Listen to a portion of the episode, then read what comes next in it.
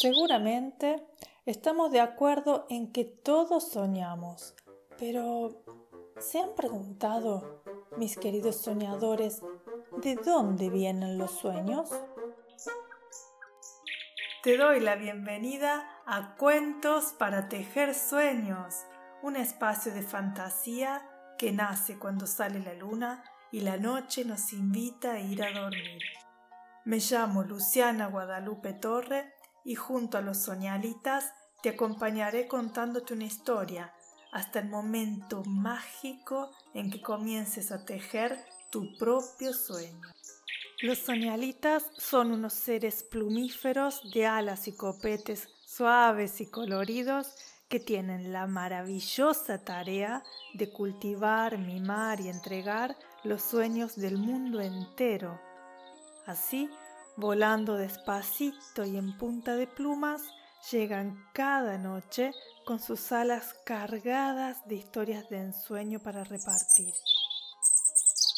Entonces, luego del cuento de esta noche, los soñalitas te regalarán un sueño nuevo y todavía un poquito tibio, listo para ser soñado.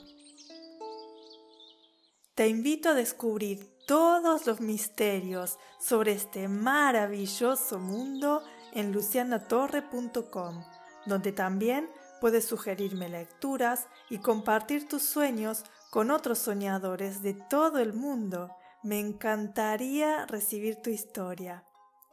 Escucha cuentos para tejer sueños en iTunes, iVoox, Spotify y Google. Suscríbete a la newsletter de lucianatorre.com para acceder libremente a todos los cuentos escritos de cada día. Te agradezco de todo corazón por dejar tu valoración de 5 estrellas en iTunes, por tus donaciones en iVoox y por dejar tu comentario sobre este podcast en la aplicación que utilices. Me ayudas a seguir creyendo en mis sueños. Gracias.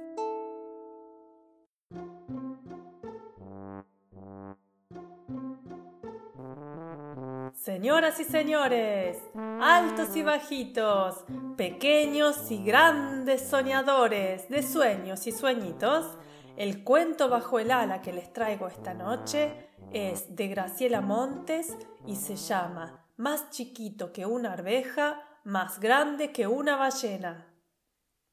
Había una vez un gato muy grande, tan grande, pero tan grande, que no pasaba por ninguna puerta tan grande, pero tan grande, que cuando estaba enojado y hacía se volaban todas las hojas de los árboles. Tan grande, pero tan grande, que cuando hacía miau, todos creían que habían llegado los bomberos porque había un incendio. Y había también un gato muy chiquito, tan chiquito, pero tan chiquito, que dormía en una latita de paté y cuando hacía frío se tapaba con un boleto capicúa. Tan chiquito, pero tan chiquito que cuando andaba de acá para allá todos lo confundían con una pelusa. Tan chiquito que para verlo bien había que mirarlo con microscopio. El gato grande era muy famoso en el barrio. Todos los vecinos hablaban de él y lo mimaban mucho. ¡Qué gato tan hermoso! decían. Los gatos grandes son hermosísimos, decían. El gato grande comía mucho. A la mañana bien temprano los vecinos le traían cinco palanganas de leche tibia. Al mediodía le traían una carretilla de hígado con mermelada, que era su comida favorita, y a la tardecita le dejaban preparada una bañera de polenta, por si se despertaba con hambre en la mitad de la noche. Cuando los vecinos le traían la comida, el gato grande sonreía, porque algunos gatos saben sonreír, y se ponía a ronronear.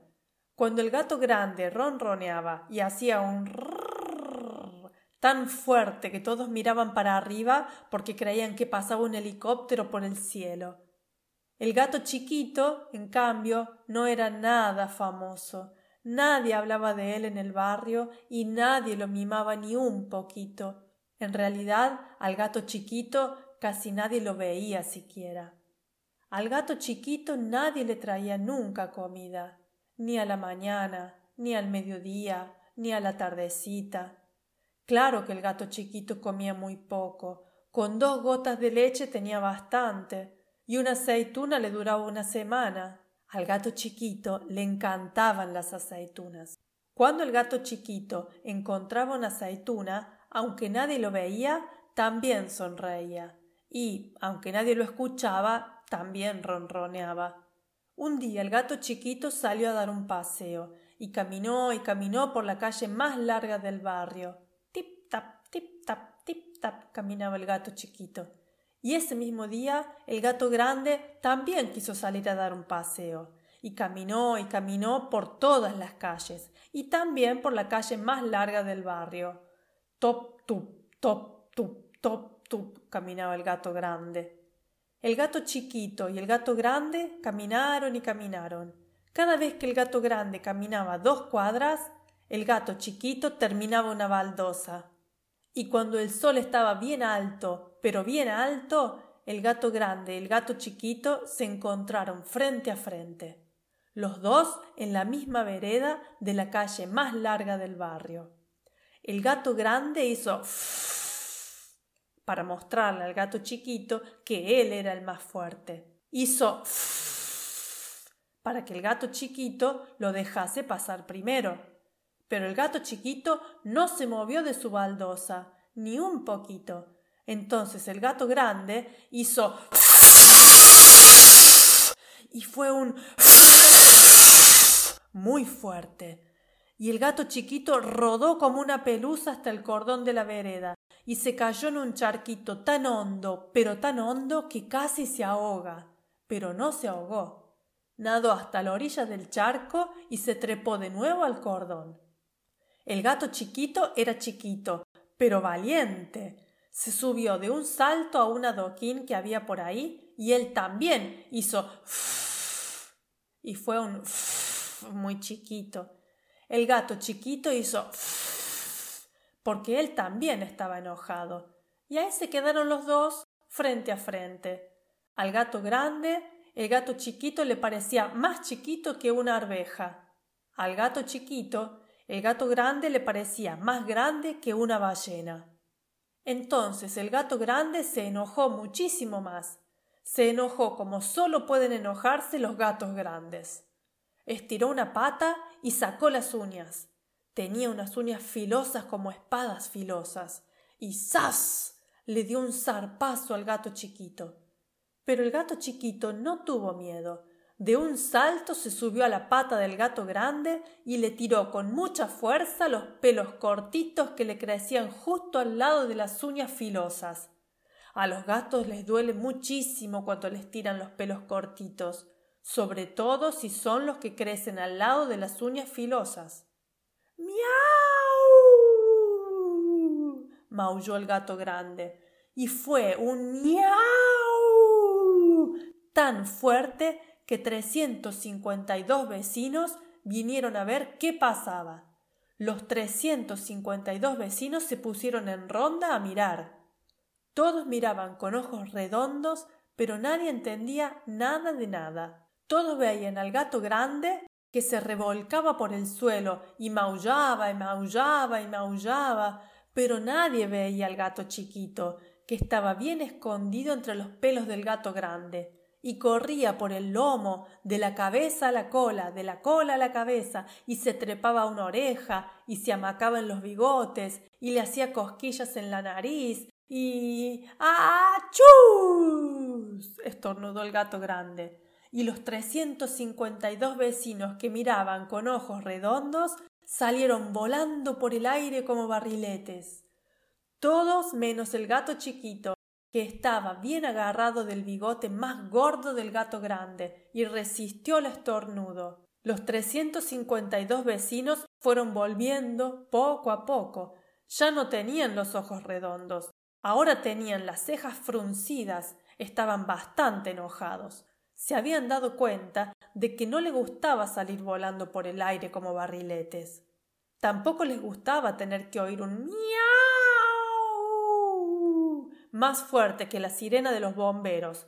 Empezaron a protestar. Este gato está demasiado grande, decían. Los gatos tan grandes son muy molestos, decían. Y después todos juntos dijeron ¡Ufa!